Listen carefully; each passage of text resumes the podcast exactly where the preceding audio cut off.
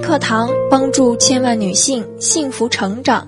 亲爱的，你好，我是深海的鲸，很高兴在女人课堂通过声音与你相遇。我正和我们的百万闺蜜团致力帮助千万女性幸福成长，欢迎关注我们的微信公众号“女人课堂”。今天和大家分享一篇文章：女人自律起来有多可怕？最近看了一个泰国的走心短片，《只有你可以改变你自己》。短片里讲述了一个胖女孩的故事。女孩生活在一个遥远的村庄，因为很胖，从小就遭到同龄人无尽的嘲笑和欺负。猪头、肥佬，无数次，当女孩从噩梦中惊醒时，耳边总是回响着这样的嘲笑声。为此，女孩很痛苦、自卑，想要变漂亮，却不知道该怎么办。女孩的奶奶告诉她，村子后方山丘上有个枯井，有一个传说，无论谁用水把枯井灌满，玉皇大帝就会现身，帮助她实现一个愿望。听完奶奶的话，女孩抹干脸上的泪水。蓦地升起无限的希望，为了得到玉帝的救赎，他决心去把那口枯井灌满。于是提上两只空木桶，迈动步伐，坚定地开始一遍遍挑水的路程。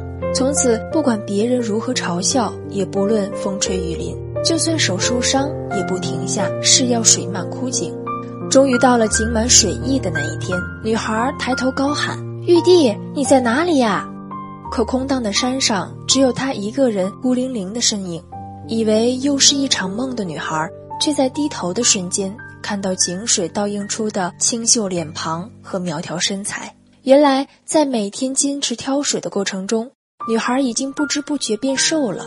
短片最后有一句话：“只有你自己可以改变自己，对的事天天做。”说白了，就是告诉我们，要想让梦想照进现实。就必须行动起来，把自律死磕到底，否则你连自己都管不住，生活凭什么优待你呢？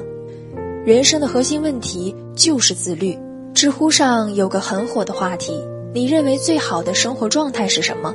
点赞数第一的回答是自律。理由很简单，自律的人能够更好地掌控自己的生活和工作，这种一切皆在掌控之中的安全感。才能让人获得真正意义上的自由。前段时间被骂多年花瓶的韩雪又刷屏，因为上了一期真人秀节目《女人有话说》，许多人纷纷对她路转粉。为什么呢？因为他的高度自律，让他做到了常人无法做到的事，活成了不少人期待的样子。首先，韩雪的每日时间清单就规律到令人咂舌：七点半起床，三分钟洗漱。五分钟化妆，所有的事情都有严格的时间区间，而这份清单也并不只是说说而已。节目中头天晚上很晚到家的韩雪，早晨到点，闹钟一响，仍然一刻不耽误的就爬了起来。所有的这些，他都雷打不动的坚持了十几年。再比如学英语这件事，他可以每天坚持一边给自己做早餐，一边戴着耳机和英语老师通话交流英语。甚至拍戏中途休息的时间也不放过，常常在片场也戴着耳机学习英语。聂小天还曾在节目里说，韩雪是个奇葩，竟然在片场学英语。正是这样的自律和努力，让他的英语水平突飞猛进，也才有了他一段脱稿十五分钟的 TED 全英文演讲，口语地道流畅，语法准确无误，让人折服。值得一提的是。韩雪每晚十一点到十二点的阅读充电时间，也一如既往地坚持了许多年。节目中，谢依霖参观她的房间时，就在床头发现了一本英文原版的《演员的力量》。蔡磊磊的《认知突围》里有一句话：“所有的懒惰、放纵、自制力不足，根源都在于认知能力受限。”意思是，认知的高度才真正决定了一个人自控力的强度。阅读正是提升认知高度的根本途径。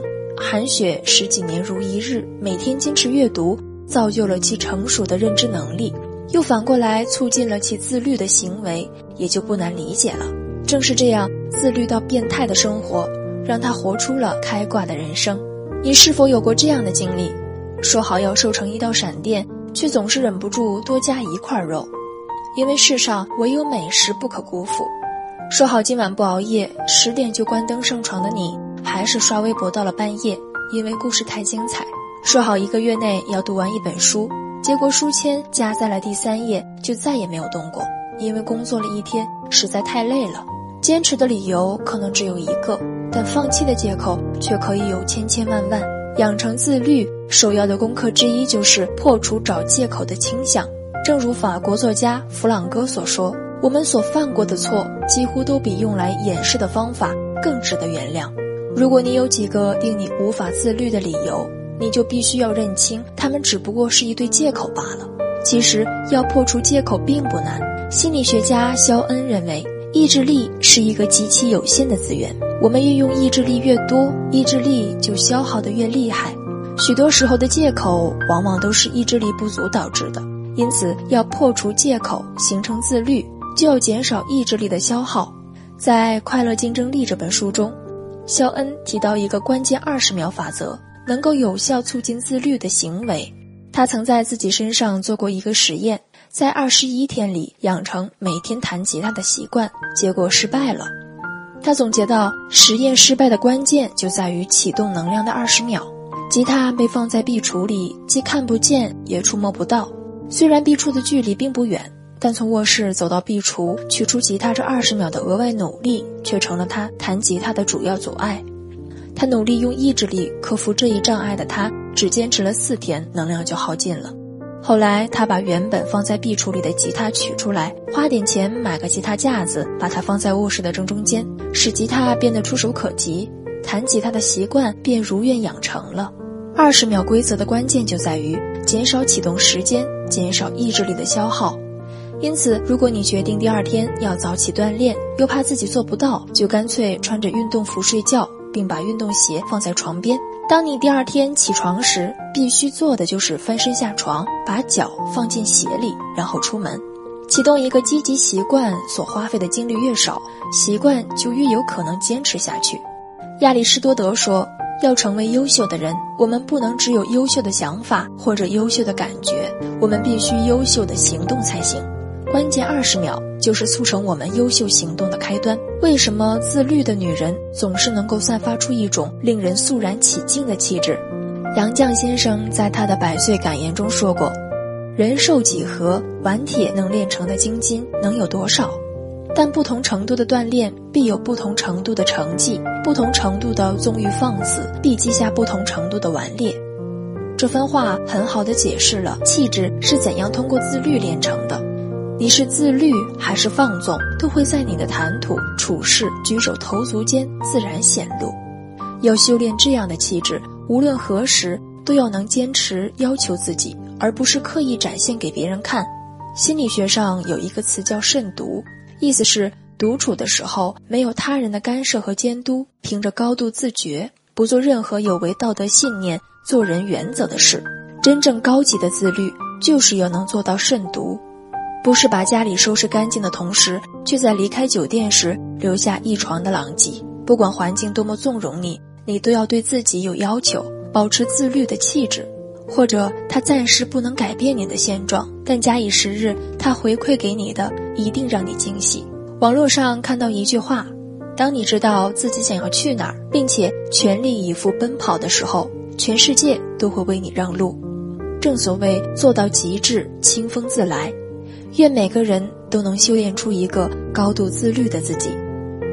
好了，亲爱的们，今天的分享就是这样了。我是陪伴你的闺蜜深海的鲸，感谢您的聆听与陪伴。愿我的声音能给你温暖与力量。欢迎关注我们的微信公众号“女人课堂”，我们下期再会。